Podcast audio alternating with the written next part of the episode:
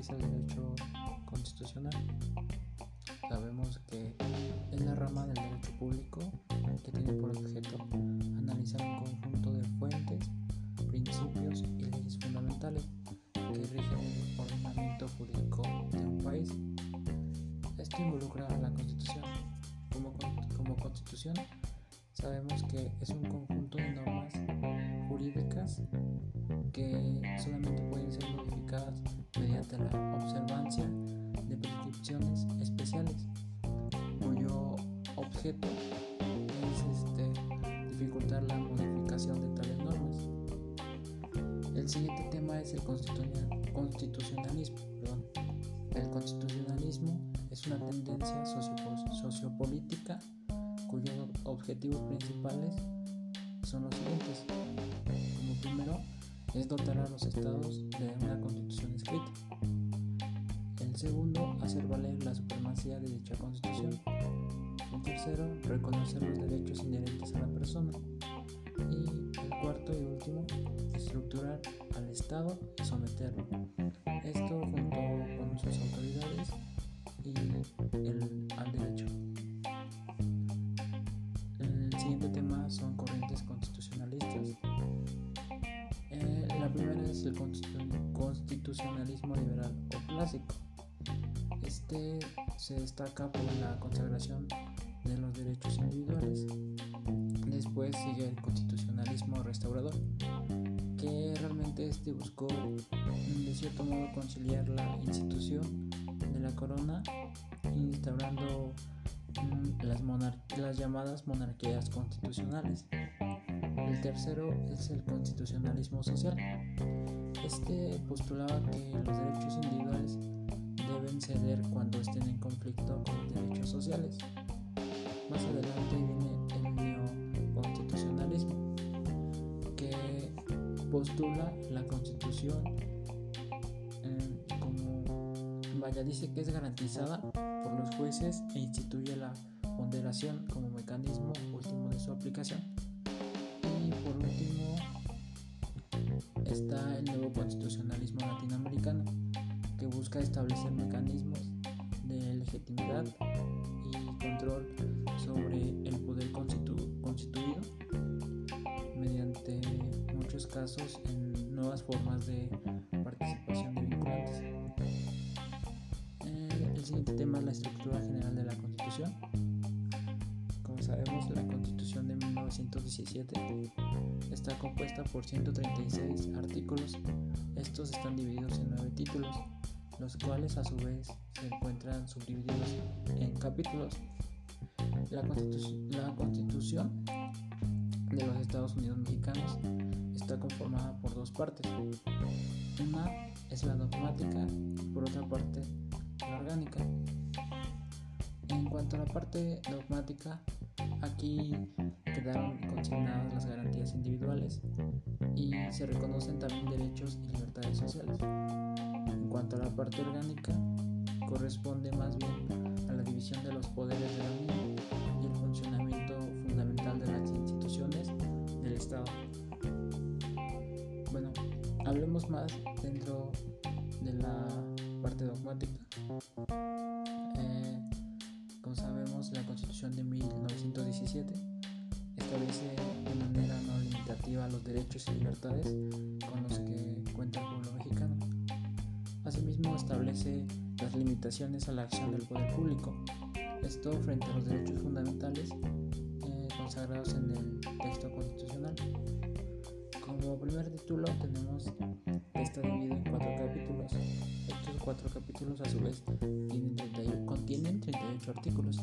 El capítulo número 1 habla de los derechos humanos y sus garantías. Este es a partir del, del artículo número 1 al 29. El segundo capítulo habla de, los mexicanos. Este abarca del capítulo del artículo, perdón, del artículo 30 al 32. En el capítulo 3, que se refiere a los extranjeros, es únicamente el artículo 33. en cuanto al capítulo 4, este habla de los ciudadanos mexicanos, que este abarca del artículo 34 38. Ahora bien, la parte orgánica. La parte orgánica de la Constitución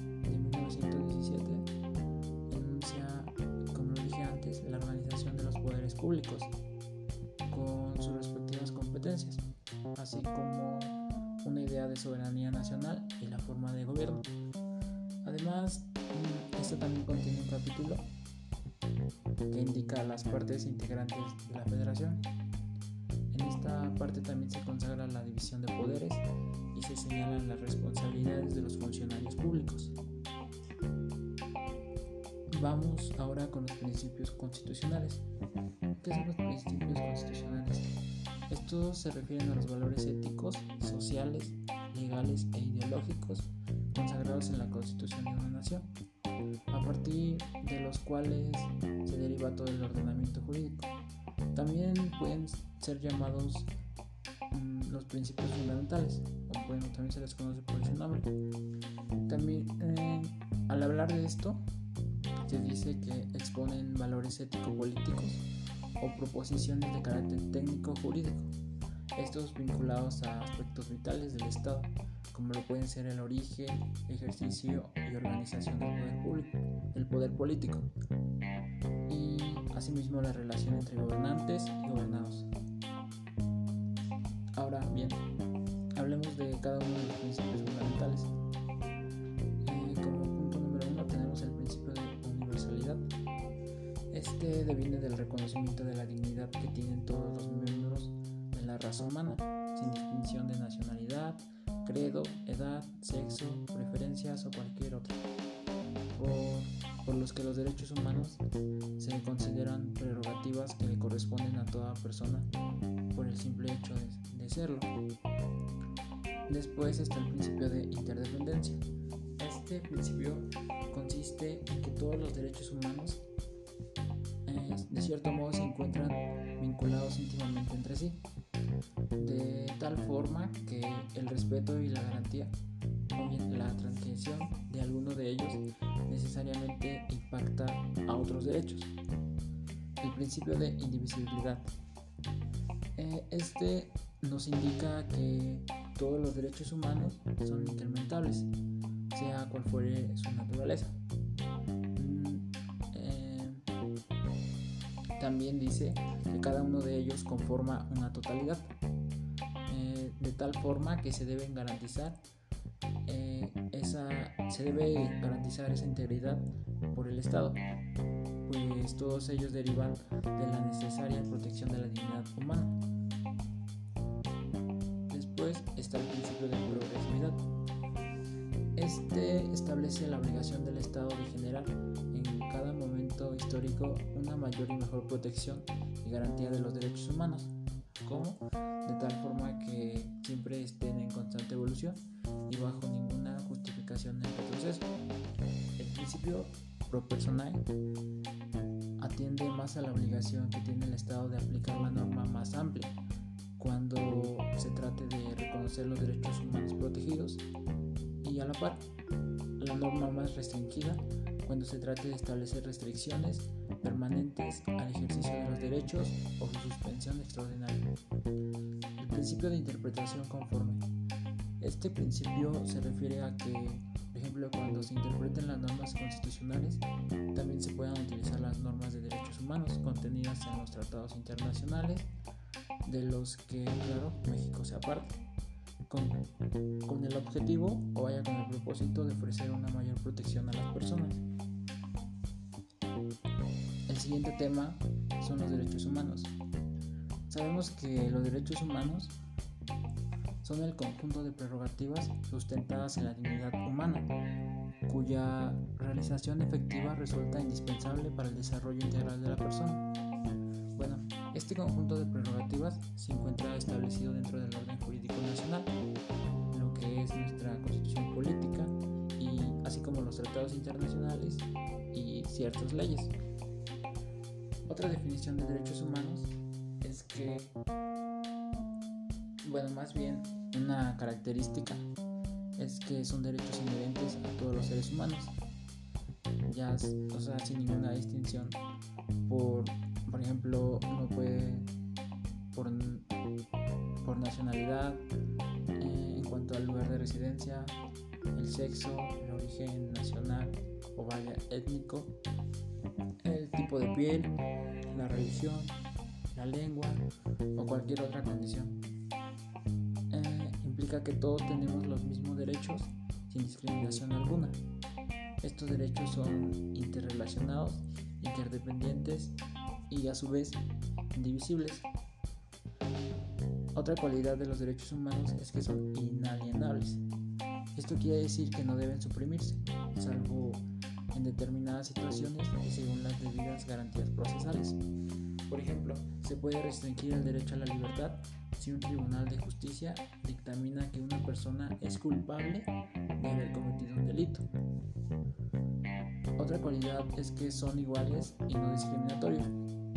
Bueno, sabemos, la discriminación es un principio.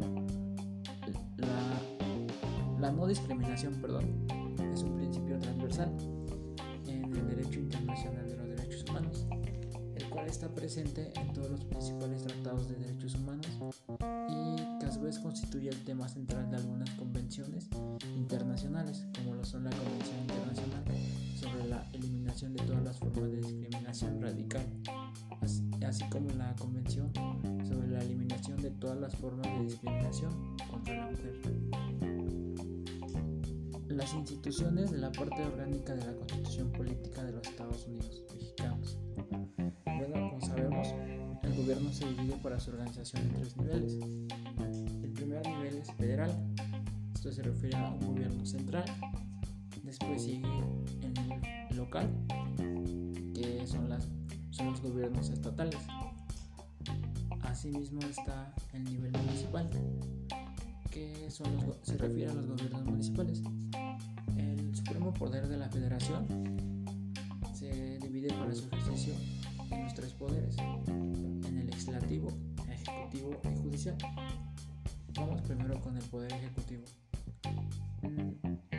Bueno, la doctrina define este poder como un conjunto de órganos estatales en que éste se deposita, o vaya, a los que se confía la administración pública, y este está encabezado por un funcionario, el cual conocemos como presidente. En cuanto al poder legislativo, este se deposita en el Congreso de la Unión, que a su vez se divide en dos cámaras, una de diputados y otra de senadores. El Congreso se encarga de expedir leyes que van a regular la estructura el funcionamiento interno de la República Mexicana. Y como última parte tenemos el Poder Judicial, el cual está integrado por jueces y tribunales que se encargan de juzgar y hacer ejecutar lo juzgado. Así como importante recalcar que es independiente de los demás poderes. Hablemos de la clasificación de las instituciones. Sabemos que los tres poderes de la Unión existen tanto en el ámbito federal como en el local, pero ambos tienen como objetivo no solo separar las funciones de gobierno, sino equilibrar el poder y así poder evitar que se ponga en riesgo la democracia. El presidente de la República es considerado el jefe del Poder Ejecutivo a nivel federal, en tanto que los gobernadores ocupan el mismo cargo pero a nivel estatal y los presidentes municipales lo ocuparían en cuanto a nivel municipal. Vamos con el Poder Legislativo, como dijimos, está representado por el Congreso de la Unión. Eh, este se ha definido como el organismo bicameral en que se deposita el Poder Legislativo Federal, o, o sea, la función de imperio del Estado mexicano, la cual consiste en crear abstractas, generales e impersonales, eh, estas llamadas leyes en sentido material y formal. Como lo dije antes, el Congreso de la Unión está formado por dos cámaras, la Cámara de Diputados y la Cámara de Senadores. La Cámara de Diputados es un órgano integrante del Congreso de la Unión. Eh, este adoptado por nuestra Constitución y que tiene un origen popular directo como representante del pueblo mexicano. Esta Cámara está representada por diputados federales los cuales son representantes del pueblo mexicano ante la federación y, y están durante tres años. La Cámara de Senadores, al igual que la de Diputados, es un órgano integrante del Congreso de la Unión, pero este tiene como origen popular y directo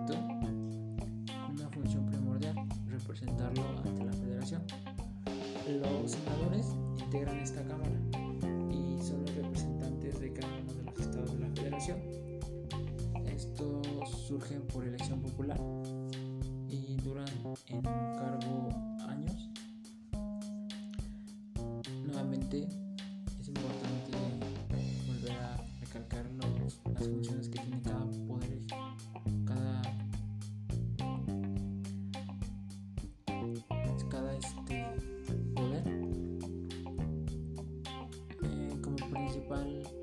hablaremos más a fondo del poder ejecutivo, y como ya lo venimos repitiendo, es el conjunto de órganos estatales en que se deposita o vaya en los que se le, se le confía a él la administración pública. Sabemos que está representado por el presidente y este está encargado de establecer relaciones en el ámbito internacional. En cuanto al Poder Judicial, se integra por la Suprema Corte de Justicia de la Nación, acompañada del Tribunal Electoral y el Consejo de la Judicatura Federal. La clasificación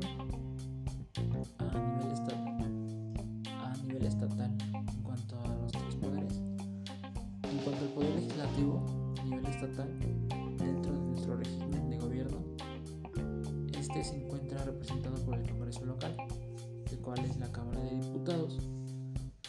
En cuanto al poder ejecutivo, este implica la función administrativa, como hemos dicho, y se deposita en una sola persona. En este caso no es el presidente, sino el gobernador,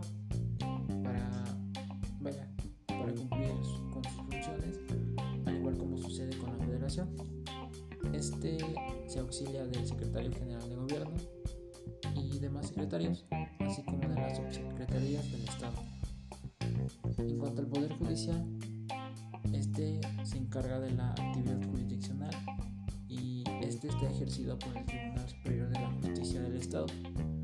Este a su vez se encuentra integrado por 11 salas.